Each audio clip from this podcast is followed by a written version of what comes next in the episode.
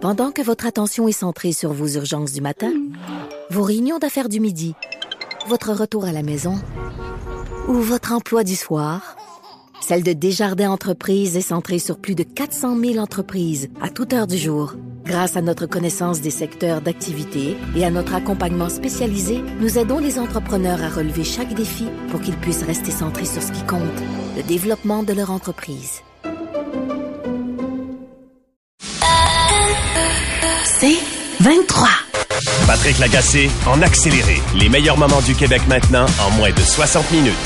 Bon, le ministre de l'Éducation, le nouveau ministre de l'Éducation, notre ancien collègue Bernard Drinville, annonçait aujourd'hui, après des, semaines, pour ne pas dire des mois de silence, ces sept dossiers prioritaires.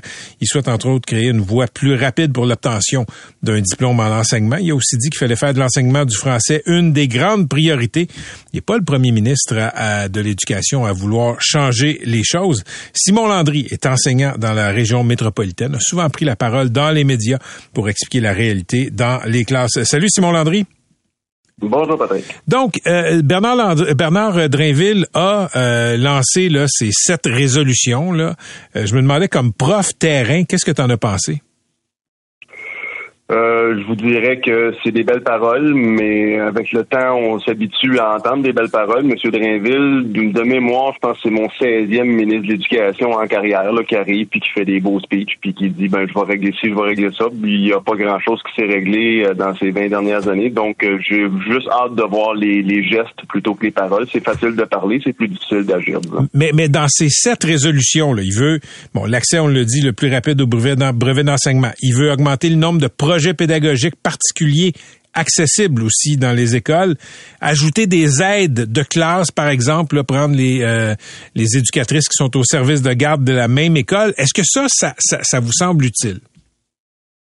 Ben oui, oui j'ai certains bémols à mettre. Par contre, c'est sûr que bon, l'idée d'apporter des aides en classe, c'est excellent. Ça fait des années que cette proposition-là est sur la table. Ce qui est un peu fâchant, la même chose pour le programme de temps de crédit, c'est que ça fait des années que certains intervenants du milieu proposent des solutions comme ça et on, nous répond jamais, on fait la sourderie. Et là, tout d'un coup, hop, M. Drainville arrive avec son annonce, puis j'imagine qu'il y a des hauts fonctionnaires qui vont se péter les bretelles pour dire regardez la belle solution que j'ai trouvée, mais en fait, hmm sont juste allés chercher des textes dans les journaux qu'on a proposés dans les dernières années, puis ils reprennent le crédit. c'est un peu fâchant, mais en même temps, c'est pas ça qui est important, c'est la réussite des jeunes qui compte. Fait qu'on focus là-dessus.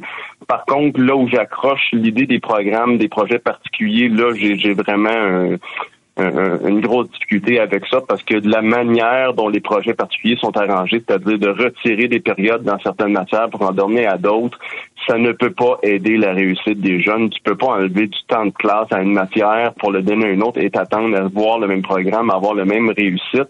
L'idée aurait été plutôt d'aller vers euh, des, d'avoir plus d'heures d'école, en fait, d'avoir un modèle un peu copié sur ce qui se passe du, côté anglophone en Ontario, etc., c'est-à-dire où euh, les jeunes restent plus longtemps à l'école et une fois les heures de classe normales, de la grille matière normale faite, ben là, on a une pénurie d'activités, pas une pénurie, une panoplie, excusez, j'ai tellement l'habitude de parler de pénurie de personnel, je, m'échappe.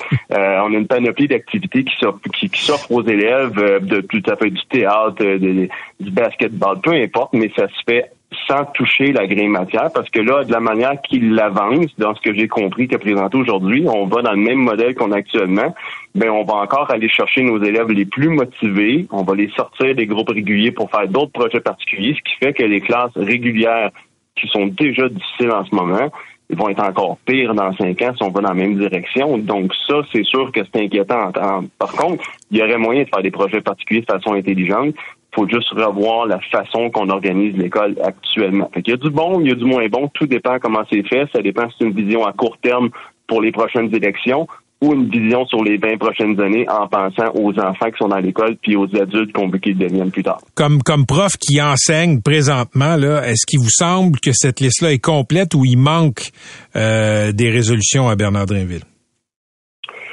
Non, ça fait ça fait pas mal le tour. Honnêtement, les, les, chantiers sont tous là. C'est sûr qu'il y a toujours des petits dossiers là qu'on qu'on peut parler. Vous en avez touché là, d'ailleurs cette semaine dans, dans vos chroniques. Euh, la, maudite approche par les chiffres. Là, euh, ça, je, moi, je suis plus capable d'endurer ça. Là. Les cibles, on n'est plus capable dans le milieu d'entendre parler de taux de réussite, de taux de promotion, de taux de qualification. On l'a vu encore. Ben là, whoop, les élèves ont 55, pas grave, on leur met 60. Comme ça, après ça, on peut dire que le taux de réussite est bon, mais on, on, on peut plus continuer à jouer sur les chiffres, à maquiller des statistiques juste pour essayer de bien paraître. On ne rend pas service à personne, particulièrement les élèves. Donc ça, il faut que cette mentalité-là change. Euh, il faut que les gens qui prennent ces décisions-là soient imputables. Puis malheureusement, ça, c'est quelque chose qu'on voit pas encore dans le milieu. Pour le reste, les grands chantiers qui annoncent aujourd'hui, ça fait pas mal de tour, effectivement. La voie rapide d'accès au brevet en enseignement, là, euh, euh, diplômer des profs pour euh, pallier la pénurie de profs, est-ce que est-ce que c'est un plan qui a du bon sens, qui tient la route?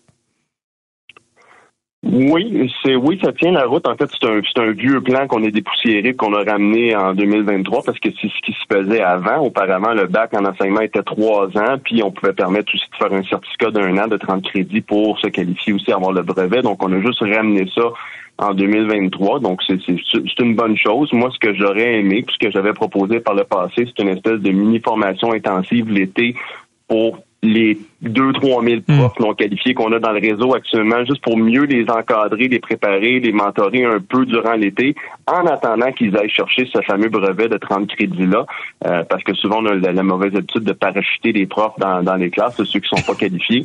Donc j'aurais aimé avoir comme les deux modèles en mode hybride un peu, mais non, l'idée du certificat de 30 crédits, c'est une bonne chose si on peut accélérer la formation de futurs profs. Euh, tout dépend évidemment si le milieu universitaire va accepter, ça j'ai des gros doutes. Et tout dépend aussi de la qualité de la formation de 30 crédits qu'on donne. On veut pas une formation à rabais, on veut pas quelque chose qui est fait euh, par voie rapide simplement pour combler des postes. On veut que ce soit des gens qui sont capables de gérer une classe parce que si on ne le fait pas comme il faut, ces gens-là vont quitter et on sera pas plus avancé. Simon Landry, chaque fois que je fais des entrevues sur l'éducation, euh, que je parle à des profs par exemple, il y a des gens qui m'écrivent pour me dire les syndicats sont pas flexibles. Tantôt, vous l'avez mentionné, là, ce serait peut-être une bonne idée de former les profs qui viennent en renfort, les adultes qui viennent en renfort, remplacer des profs, pardon, de, les former, leur donner une petite formation l'été plutôt que de faire ça au mois de septembre dans la, la cohue de la rentrée.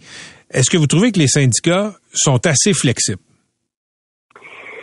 Ça dépend des dossiers, mais effectivement, il y a, il y a un historique de, de, de, rigidité du côté syndical là, qui, qui, est difficile à défaire. Par contre, je sais que la CSQ, la FSE avaient embarqué dans le projet justement des aides en classe, je pense particulièrement dans la région de l'Outaouais. Donc, on voit ici qu'il était quand même ouvert à revoir certains paradigmes, tandis que d'autres diraient non, si c'est pas un prof avec un brevet, il n'y a pas d'affaires dans ma classe. Donc, ça s'en vient, mais oui, il y a encore une certaine rigidité. Il faut falloir que le mouvement syndical aussi, lui, entre en 2023 et revoit ses façons de faire. Vous savez, quand je parlais tantôt de revoir les projets particuliers pour, par exemple, que les jeunes fassent ça après les heures de classe, mais ça, ça implique de revoir l'horaire des écoles et l'horaire des profs.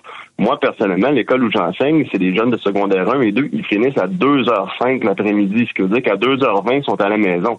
Ça n'a aucun bon sens qu'un adolescent finisse à 2h20 sa journée. Pourquoi il n'y a pas une cinquième période où il peut faire du théâtre, du basket, des échecs, peu importe? Ça n'a aucun sens. Mais l'horaire est dicté selon la convention. J'ai tant d'heures par jour maximum que je peux travailler, donc on est limité à ça. Alors, on ne peut pas avoir ce modèle-là actuellement. Fait que oui, ça prend plus de flexibilité. Il faut ouvrir tout avant de repenser ces choses-là. Et dernière question, ces enfants-là qui finissent à 2h, 14h05, comme vous dites, commencent à quelle heure? Euh, ils commencent à 7h35. Donc, pour un ado de 12, 13, 14 ans, là, être à l'école à 7h35, ça implique qu'il faut qu'il se lève vers 6, 6 et demi le matin. Donc, moi, mon cours qui est à 11 h là, déjà, il commence à me bailler la face, ces enfants-là. Il y a tout un line-up au Starbucks sur l'heure du dîner, des enfants de secondaire 1 et 2, là, qui ont besoin d'un café pour finir leur journée. C'est un peu inquiétant. Et après ça, ce que ça donne aussi, c'est que ces enfants-là arrivent à la maison à 2h30. Pensez-vous vraiment qu'ils font des devoirs jusqu'à 5 heures? Non, ils sont euh, sur Internet, sur les consoles de jeux vidéo.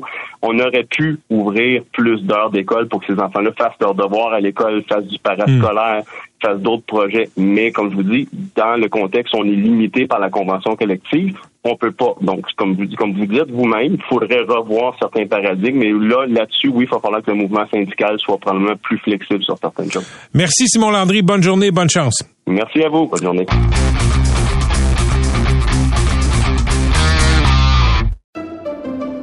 Pendant que votre attention est centrée sur cette voix qui vous parle ici ou encore là, tout près. Très loin là-bas?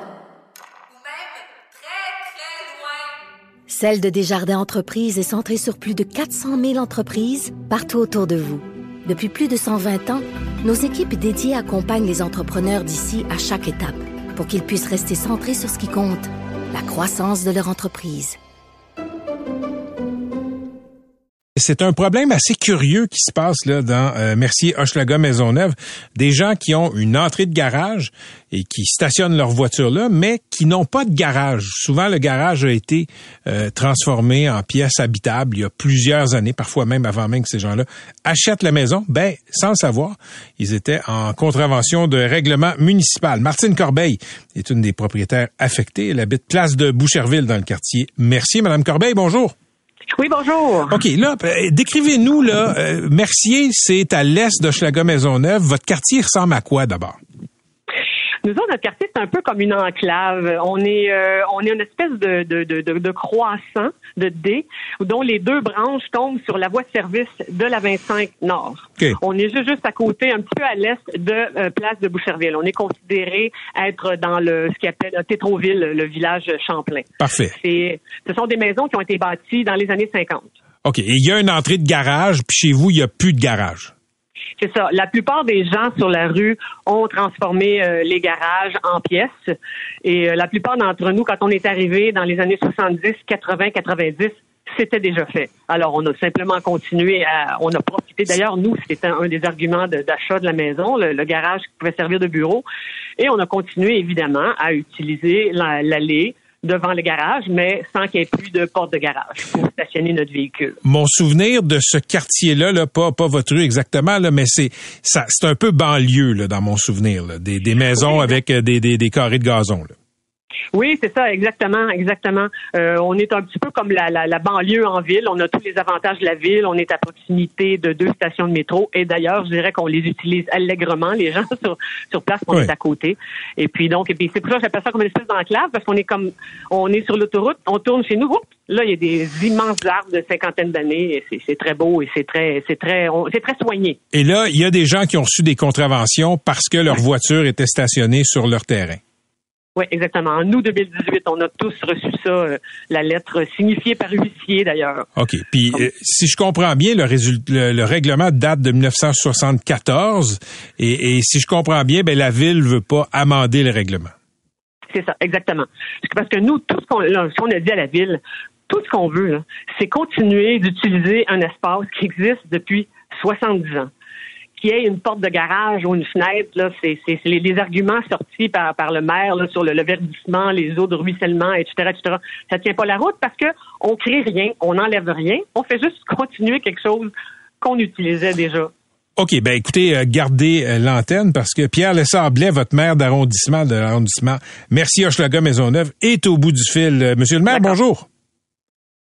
Oui, bonjour, Monsieur Lagacé. Monsieur le maire, écoutez, je comprends qu'il y a le règlement de 1974 puis que ça met peut-être l'arrondissement dans une position difficile. Là, faut répondre aux plaintes. Mais euh, pourquoi le règlement, euh, vous ne réclamez tout simplement pas son abolition? Parce que le règlement a sa raison d'être, en fait. S'il existe depuis 1974, euh, puis en fait, il est très connu, là, c'est entre autres le règlement qui est le plus consulté sur notre site Web, c'est parce qu'il sert euh, deux, quelques éléments très utiles. Entre autres, euh, ça réduit les zones de conflit pour les piétons qui sont sur le trottoir et les stationnements qui rentrent en façade. Donc, depuis 1974, les gens qui avaient un garage, c'était l'exception à la règle. Mais malheureusement, il y a des gens qui, depuis 1974, ont fait des travaux sans hmm. permis, en cachette, puis c'est probablement pas Mme Corbin, parce qu'on a échangé ensemble au conseil, puis c'est quelqu'un de, de, très bien, en fait. Mais euh, malheureusement, ces gens-là n'ont pas de droit acquis. Qu'est-ce que, qu'est-ce que euh, vous voulez dire par des conflits piétons auto? Parce que euh, lorsqu'un euh, piéton marche sur un trottoir, puis particulièrement un enfant, en fait, plus il y a de moments où est-ce que la voiture croise un trottoir, plus il y a euh, de moments où est-ce que il y a des risques que la voiture frappe la personne. Euh, c'est arrivé là dernièrement des gens qui sortaient de ruelles, par exemple, qui ont frappé. Il y a eu des morts dans Rosemont sur le plateau. Donc, on, on, on veut réduire le plus possible de stationnement en façade. Et ça depuis 1974. Monsieur le maire, je vais juste habiter moi-même euh, dans un quartier où je me stationne dans ma cour, dans la ruelle un des problèmes, c'est que quand on arrive au bout de la ruelle, il y a un angle mort. faut vraiment arriver à 3 km heure pour pas frapper quelqu'un. Moi, je vous soumets respectueusement que euh, c'est pas le cas dans l'environnement que vous me décrivez. On l'a dit tantôt, ça ressemble à de la banlieue. Dites-moi, il y a eu combien de piétons happés par des gens qui étaient stationnés et qui sont dans l'illégalité? Ben, euh, écoutez, depuis quelques semaines, particulièrement depuis le décès de la petite Maria, là, tout le monde dit qu'il faut faire aucun compromis sur la sécurité Mais si, je comprends bien, il n'y en a pas eu. J'ai, j'ai pas eu de données de la dernière année dans le secteur, mais il n'y a pas d'enjeu de stationnement non plus la place de Boucherville. C'est à 800 mètres de station, d'une station de métro. Mais la réalité, là, euh, il y a aussi le fait que si on abolit le stationnement, Monsieur Lagacé, tout le monde va demander des stationnements en façade même s'ils n'ont pas de garage. Donc, on va voir une multiplication de stationnements en façade, ce qui va empirer la sécurité routière sur les trottoirs. Deuxièmement... OK, OK, juste une seconde. Les, gens ont reçu des, contraventions depuis 2018. Est-ce qu'il y a eu une épidémie de gens qui ont demandé des stationnements de façade? Ben, il peut. Un, il n'y a pas eu de constat qui a été envoyé, M. Lagacé. En fait, c'est des avis de non-conformité. Puis nos, nos, euh, nos inspecteurs, en fait, si ça a démarré tout ça, c'est parce qu'il y a un voisin qui a stoulé la non-conformité des, voisins, en fait. Parce que nous, on n'est pas là à faire le tour de qui qui a fait des travaux en cachette. Si on, on pogne les gens, l'inspecteur agit, mais on n'est pas en mode police, en fait. Donc, euh, euh excusez-moi, donc je voulais juste rétablir cet élément-là. Puis il n'y a pas eu de constat, en fait. Donc, nous, on est en communication avec les gens. S'ils peuvent nous prouver qu'ils ont un droit acquis pré 1974, ben il va, ça va, ça va. Mais monsieur, monsieur, monsieur le maire le Sablait là, comment vous pensez qu'ils vont prouver ça là?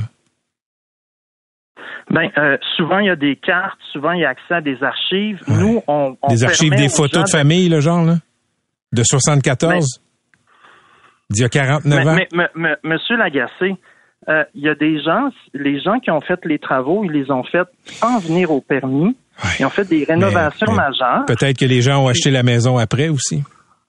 Oui, c'est sûr. Puis c'est pour ça que j'ai beaucoup d'empathie pour Madame Corbet, en fait, parce que en fait, ce qui est, ce qui est embêtant dans tout ça, c'est que nous, on intervient lorsque la situation nous est nommée.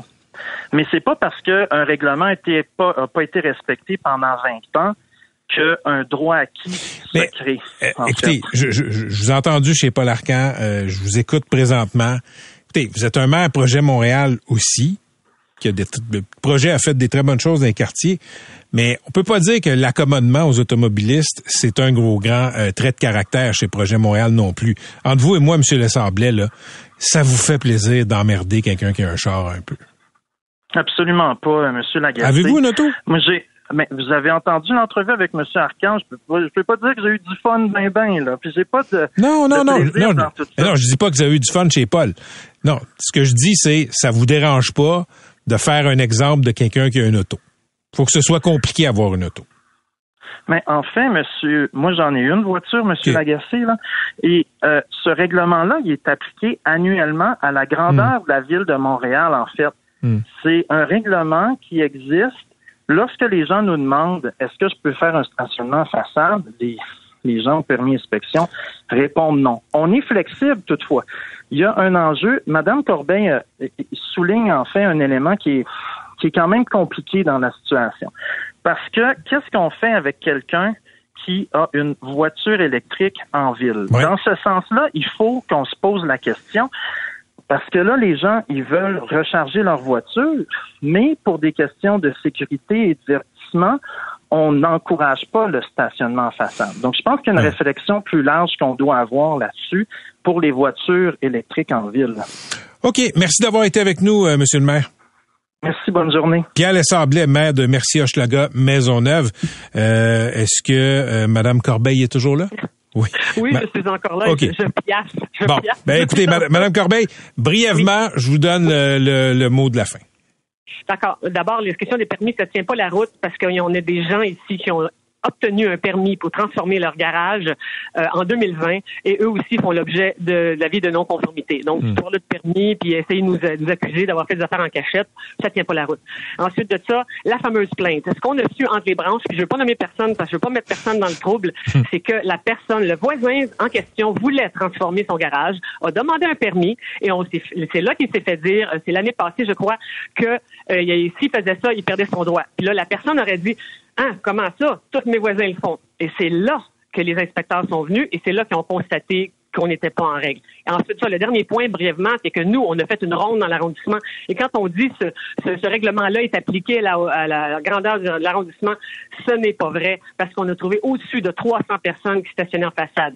Les modèles comme nous, sur la rue en arrière ici, et des modèles avec des allées de côté et avec des 4-5 autos euh, stationnées puis des tentes roulottes et tout ça. Alors, pour ce qui est de l'application, euh, je pense que c'est plutôt aléatoire que plutôt que, que, que- qu'à, qu'à grande échelle. Donc, c'est des arguments qui ne tiennent absolument pas. Bonne chance avec tout ça. Merci d'avoir été avec nous. Merci beaucoup, M. Lagacé. Salut, Merci. c'était Martine Corbeil.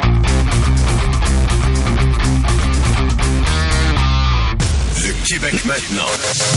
Alors si tous jouent à l'école, il est temps d'entendre le SOS. Ne laissons pas se creuser le fossé d'un enseignement à deux vitesses. Au milieu des tours, il y a trop de pions dans le jeu d'échecs scolaires. Laissons pas nos rois devenir fous dans des défaites spectaculaires.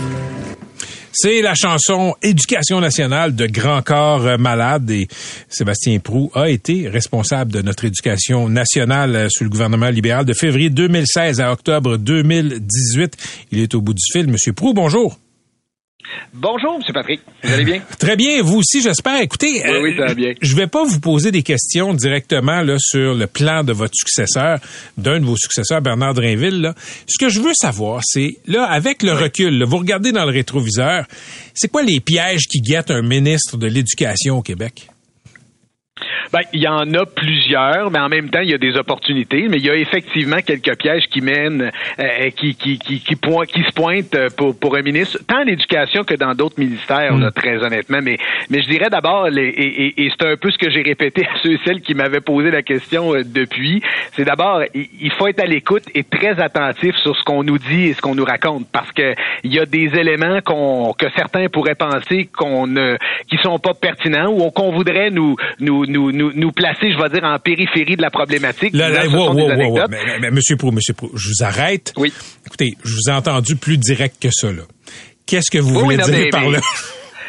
Ben, ce que ce que je veux dire par là, c'est que parfois, lorsqu'on va vous présenter une solution Ouais. ou une situation, il va avoir les éléments importants, essentiels dans une note de briefing. Puis parfois, c'est en lisant le document au complet qu'on va voir en périphérie ce qui, pour vous, devrait être des éléments qui auraient dû se retrouver dans le briefing. Alors, en d'autrement dit, ce que j'essaie de dire par rapport à ça, c'est que parfois, la situation complète telle qu'on vous présente, euh, si vous l'aviez analysée du début à la fin, là, vous l'auriez peut-être pris autrement, puis ça vous aurait peut-être fait sauver du temps. Je suis pas en train de dire que les gens essaient de vous masquer la situation, de vous la présenter différemment. Ce que je dis, c'est qu'il faut être très attentif à ce qu'on nous présente ou à une situation, parce que parfois, vient dans un grand, dans une grande marée d'informations, se perdre des éléments essentiels qui auraient pu vous faire sauver du temps ou vous permettre de toucher l'essentiel rapidement. Qu'est-ce Ça, c'est qui- la première, euh, la première chose qui, qui me vient en tête lorsque je, reme- je me re- remémore, pardon, euh, euh, ces événements. Ça prend combien de temps faire le tour du jardin quand on est ministre de l'Éducation?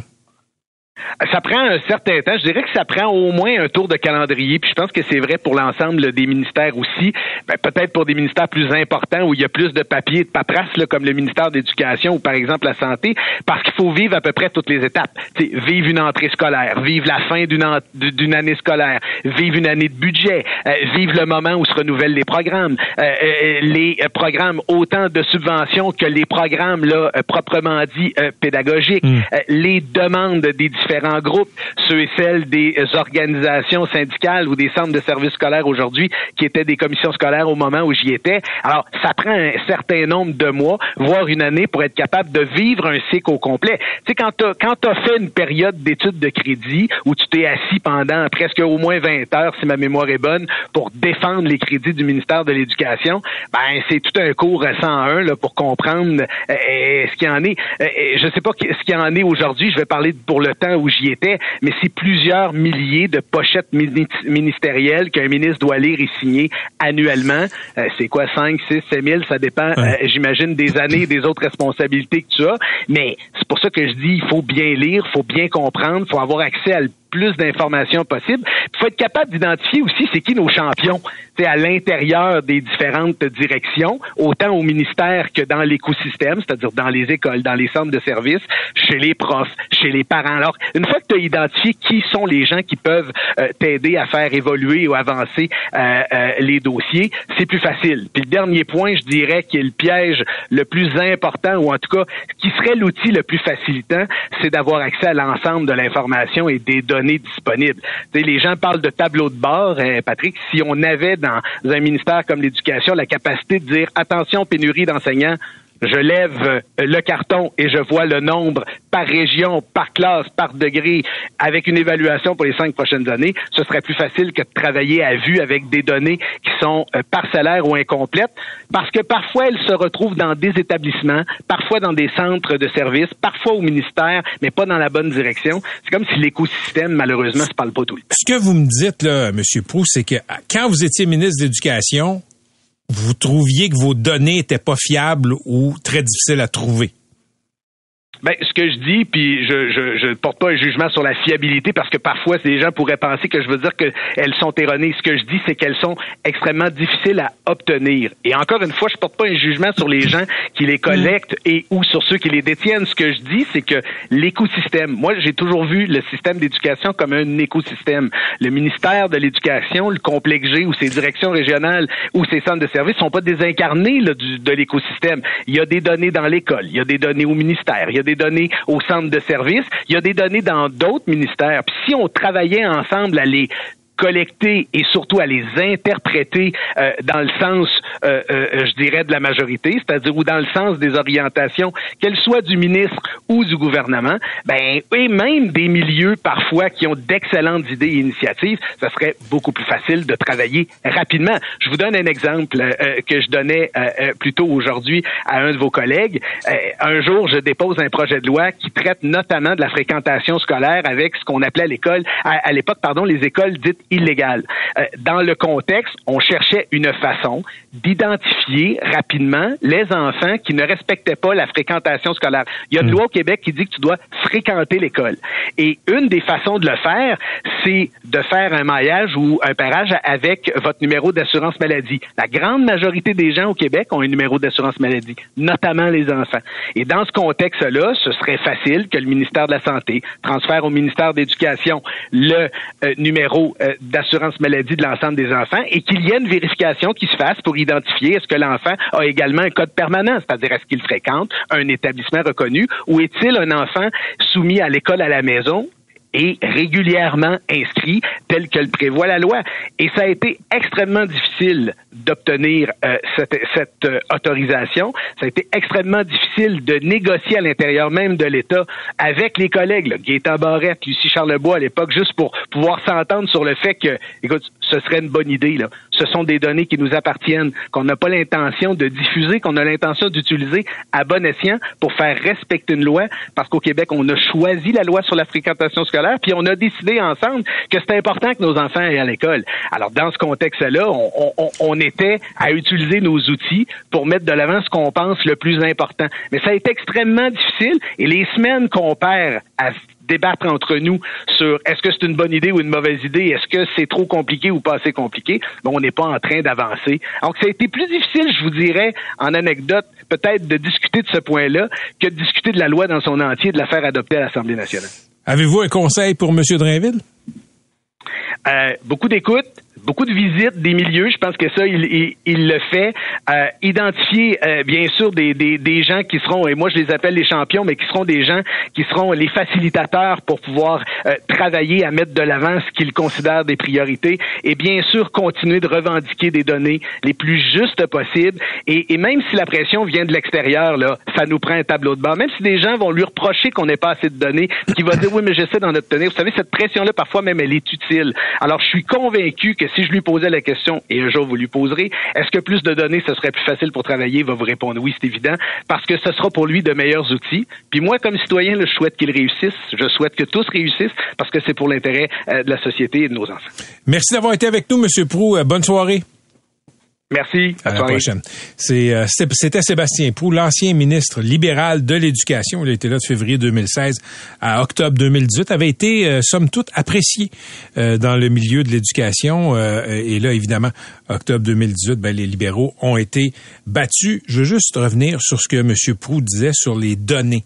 ça semble ça semble un peu ésotérique, mais pensez-y. Si vous n'avez pas les données, ce qu'il appelait les données de tableau de bord, vous n'avez pas vous n'avez pas le portrait juste de la situation. Et euh, cette semaine là, euh, on a appris dans la presse que Québec ignore il y a combien d'élèves en difficulté qu'on fait passer de la cinquième année au secondaire 1. Pas réponse, pas les données. Ça, écoutez, au Québec, c'est généralisé dans à peu près tous les ministères. On n'a pas une culture de la donnée. Moi, je pense que d'une part, c'est une part d'incompétence, de, d'inconscience aussi, mais ça arrange un peu tout le monde. Ça arrange la machine parce que si vous n'avez pas de données, vous n'avez pas de problème, Monsieur le ministre. Si le problème n'existe pas, s'il n'est pas quantifiable, c'est dur de le régler. Tu peux dire au ministre que ben, il n'y en a pas de problème.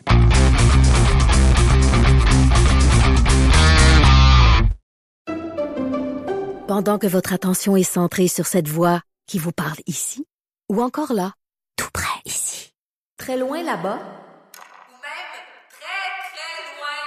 Celle de Desjardins Entreprises est centrée sur plus de 400 000 entreprises partout autour de vous. Depuis plus de 120 ans, nos équipes dédiées accompagnent les entrepreneurs d'ici à chaque étape pour qu'ils puissent rester centrés sur ce qui compte, la croissance de leur entreprise. Katia Gagnon est là pour sa chronique hebdomadaire. Salut Katia. Bonjour Pat. Donc, euh, chronique un peu plus personnelle parce que tu vas nous expliquer comment ta famille essaie de combattre euh, la pollution. Oui, ben c'est c'est drôle que ce soit aujourd'hui cette chronique-là parce qu'il y a une nouvelle qui est tombée aujourd'hui sur justement sur la gestion de nos vidanges qui est profondément décourageante. Donc non seulement euh, on produit 700 kilos de déchets par personne au Québec et c'est non c'est loin d'être en baisse, c'est en hausse. On s'éloigne de l'objectif qui est de 525 kilos à la fin 2023. Fait qu'on s'entend-tu que on l'atteindra pas cet objectif-là? Il y a la moitié du bac de recyclage qui s'en va aux poubelles, il y a la moitié des choses compostables qui s'en vont aux poubelles. Bref, c'est pas des nouvelles très réjouissantes. Mais moi, j'ai décidé que on faisait notre part cette année. C'est toi qui as mis ça sur la table euh, au ben, souper, là. En fait, c'est comme un un mouvement collectif. Je te dirais, là, tu sais, euh, nous, il y a quelques années, nous, on a déjà fait une, une grosse réflexion sur la consommation de viande sous l'impulsion de mes enfants. Donc, on a réduit notre consommation de viande, en particulier de viande rouge. Euh, mais euh, là, l'idée est d'aller plus loin. Puis, on avait l'impression qu'on était bon, en fait. Hein, en tant que famille. Puis là, on est allé voir, on est allé faire un petit calcul sur Internet. Il y a des sites pour ça. Pour calculer, ton empreinte écologique, oui, c'est ça. Donc, combien tu dépenses de CO2 en tant que famille? Alors, le résultat, c'est que on n'est pas bon.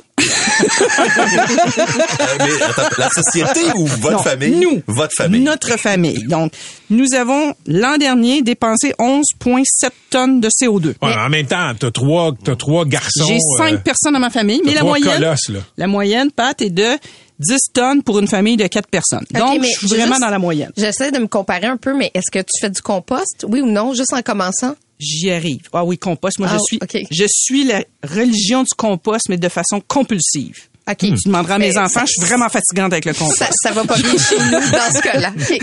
Donc, compost, on recycle pour répondre à ta question, Catherine. Compost, on recycle, on chauffe évidemment à l'électricité. Nous avons un fermier de famille hein, qui, de mai à octobre, nous alimente en légumes que nous allons chercher à pied car il est Il y a un petit Je- je- point de dépôt à côté de chez nous. Tu me rassures. Je pensais que vous alliez chercher Non. à pied jusqu'à À Saint-Esprit. Non, non, on va pas à pied à Saint-Esprit, on n'est pas fou à ce point-là. Mais euh, donc, on, on, on, on- tu sais, comme on se dit, on fait des efforts, on utilise très peu notre voiture. Nous avons malheureusement une mini fourgonnette car il y a quatre personnes de très grande taille dans ma famille, alors c'est impossible plus un chien de 80 livres. Donc c'est impossible d'avoir une voiture normale, puis une mini fourgonnette électrique, ben ça coûte une fortune, donc on n'est pas capable de se payer ça. Mais on la prend juste pour aller à notre chalet les fins de semaine. Essentiellement, durant la semaine, tout le monde est en métro et en bus. Donc, on, on avait l'impression qu'on faisait vraiment des efforts. Et dans le bilan euh, carbone donc que j'ai tracé, c'est vraiment une chose nous a plombé, c'est les voyages. Les, les- les voyages de tout un chacun en avion. Exact, les voyages familiaux. Donc mon fils a fait euh, cette année, l'année dernière, sa- son voyage en Europe post-cégep. Alors euh, un billet d'avion aller-retour pour euh, Lisbonne. Oui, oui, oui. Moi, je suis allée le rejoindre à Barcelone pendant dix jours, un autre billet d'avion, et on est allé, euh, comme toi, à New York en auto pendant le temps des fêtes. Donc, tout ça, ça équivaut à peu près à 3 tonnes de Donc, CO2. Le- Donc, la portion voyage vous a fait défoncer, disons, euh, vo- votre budget CO2. Clairement, c'est sûr. C'est les voyages qui ont coûté cher. En fait, un vol Montréal-Paris, là, ça équivaut à peu près à 15 000 kilomètres roulés en auto. Donc, c- c- ça pèse lourd, quoi. Tu sais, puis si Ça tu pèse prends- lourd, OK, mais est-ce que c'est suffisant pour toi, euh, euh, qui est préoccupé par cet enjeu-là, de, de euh, pour te dire, ben, je- j'en ferai plus de voyage? Euh, oui. C'est Ah oui? suffisant pour moi pour dire j'en ferai plus, mettons, d'ici dans les deux prochaines années, en avion. Dans les deux prochaines années, je vais vraiment, je, je garantis rien pour mes enfants, là, ça, ça, ça- Luc- je pense Luc- pas que ça va marcher. Luc. Ferrandez, notre ayatollah en résidence pour l'environnement, lui, Oui. c'est ça. Il se dit un par cinq ans, je pense, un voyage. Si on fait C'est une règle ça. de trois, là, vu que tu as suivi ça, Katia, ça- euh, ça- vu que tu as une vie quand même, tu disais que tu compostes et tout, je calculerais combien de temps euh, pour tout annuler ce que tu fais avec un seul Oh, voyage en avion? Hey, ça serait tellement décourageant. C'est quoi, deux, question. trois ans? Écoute, en résumé, quand euh, tu pars en avion, tu gaspilles combien de temps? C'est une bonne question parce que tu vois, euh, si je regarde le bilan, 11,6, c'est 3 tonnes sur 12 tonnes. Après, c'est à peu près le quart. Le quart de ce qu'on a dépensé en CO2 l'an dernier, c'était les voyages. Donc, c'est vraiment important. Donc, à tous les six mois, si tu voyages, là, c'est où? Ben, on part à zéro. C'est ça. C'est, beaucoup de CO2. Fait que, donc, la première résolution, c'est de dire, OK, pour les deux prochaines années, moi et mon conjoint, nous avons dit, OK, on, on voyagera pas. On, en avion, on va aller aux États-Unis, on va aller, tu sais, mais on voyagera pas en avion. Bon, la deuxième résolution, qui est la plus importante et qui, vraiment, si les familles, fa- toutes les familles faisaient une réflexion là-dessus, je pense qu'on progresserait, c'est vraiment la question de la viande. Manger moins de viande. Oui, parce qu'il paraît que l'agriculture, là, créer de la viande, c'est une empreinte écologique assez, assez lourde. Même local, comme on m'a dit. C'est ça qui est terrible. même, Même local, local. malheureusement, c'est- c'est c'est mieux là, c'est Ouais. mieux, c'est tout est mieux que euh, acheter euh, ton steak euh, argentin là, mais euh, si tu on diminue euh, ne serait-ce que d'un repas ou deux repas par semaine, faut pas voir ça d'une façon euh, comment dire absolutiste là, tu sais. Moi je crois beaucoup à la diminution. Hein? Pas se dire j'en mange plus de viande. Non, ça, ça marche pas. Ça va durer deux semaines, puis tu vas reprendre ton steak puis ton poulet parce que c'est même plus simple de même. Si tu te dis, bon, on va faire des repas végés ou quasi végés, on met un petit peu de viande, on met un peu de goût. Tu sais, c'est le fun Les de la viande. chiches, hein. etc. C'est ça, ça. ça donne, ça donne du goût, mais tu diminues, tu manges pas un rôti de porc. Si tu manges une, je sais pas moi, un plat de pâte aux champignons avec 5 six tranches de prosciutto hachées là-dedans pour donner du goût, tu manges pas un rôti de porc, tu manges pas un poulet. Donc, tu diminues ta quantité. Mais c'est sûr que cuisiner végé, ça implique, pour la majorité des gens, une déprogrammation. tu sais. Puis là, tu vois, je l'ai fait, moi, depuis le début du mois de janvier, ben de, mettons mi-janvier. J'ai commencé à mi-janvier, ça fait deux semaines, donc j'ai fait des, des épiceries avec un souper de viande par semaine. J'étais fière de moi. Tu remplaçais par quoi? Du tempeh puis du tofu? Euh, ben, du tofu, ouais. Mais non, mais moi, je mange beaucoup de plats de, des œufs. Fait que tes Euh, grands ados, des quiches, euh, des, euh, tu sais, des shakshuka, là, tu sais, des espèces de plats euh, libanais avec des légumes. euh. avec des légumes, des- tu sais, c'est- c'est c'est- c'est très bon. Moi, je, je fais beaucoup, beaucoup de plats avec des légumes, fromage, œufs, tofu, oui. On a intégré le tofu. Je dirais qu'on en mange une fois par semaine. Il faut avoir euh, des recettes intéressantes. OK. Puis sinon, troisième, troisième point là, pour aider la planète chez vous. Euh, il faut, je pense, appliquer la devise de Pierre McSween avant Qui? chaque achat, Allez, qui est de en as-tu vraiment Ah. besoin? Hein? Qui est de avant d'acheter ton chandail, ton 82e chandail, t'en as-tu vraiment besoin? Et, et l'autre point qui est, ça j'avoue que c'est le difficile, c'est réduire l'achat de plastique. Donc, aller euh, dans des, tu sais, en vrac, acheter en vrac, surtout les produits ménagers, là, style le shampoing, euh, savon, euh, produits ménagers, à y aller avec le vrac. Mais ça, tu sais, pour la plupart des gens, puis pour moi aussi, c'est un step de plus parce que là, tu, tu te rajoutes un autre stop, t'achètes pas tout à l'épicerie, c'est tannant. Hey, je pense que je vais aller en enfer. Je t'écoute parler, je suis vraiment pas bonne. Je suis vraiment, vraiment Mais, pourrie. mais Ka- Katia, as-tu l'impression que tout ça va faire une différence?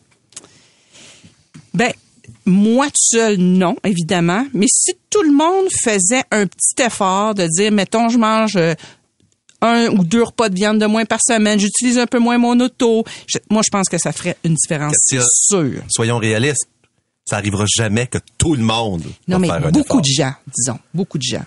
Je peux-tu te dire un dernier petit sujet, Oui, Pat, en, en finissant? Donc, un petit sujet santé. On change de registre complètement. Une des premières chroniques que j'ai fait à cette émission, c'était pour dire que la prise de rendez-vous euh, médical, c'était une catastrophe. Bien, je dois dire que Ah, j'ai vécu oh. l'expérience inverse récemment, dans, écoute, dans les deux dernières semaines. Je sais pas si la faute, si c'est grâce à Monsieur Dubé ou si c'est pas grâce à lui, mais en tout cas, la- le RSVQ, qui est le site de prise de rendez-vous, fonctionne très bien. Il y a des rendez-vous. T'arrives là, t'attends pas, tu passes tout de suite. Écoute, ça s'est réglé T'as- en l'espace d'une demi-heure. Tu as pu avoir un rendez-vous Oui. rapidement, Très puis euh, facilement. t'es passé rapidement. Il y en avait beaucoup de rendez-vous OK. aussi. Donc, RSVQ? RSVQ, ouais. Hey, rien de grave? Non. Good. Merci, Katia.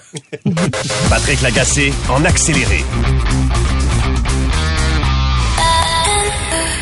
C'est 23. Pendant que votre attention est centrée sur vos urgences du matin, vos réunions d'affaires du midi, votre retour à la maison ou votre emploi du soir, celle de Desjardins Entreprises est centrée sur plus de 400 000 entreprises à toute heure du jour.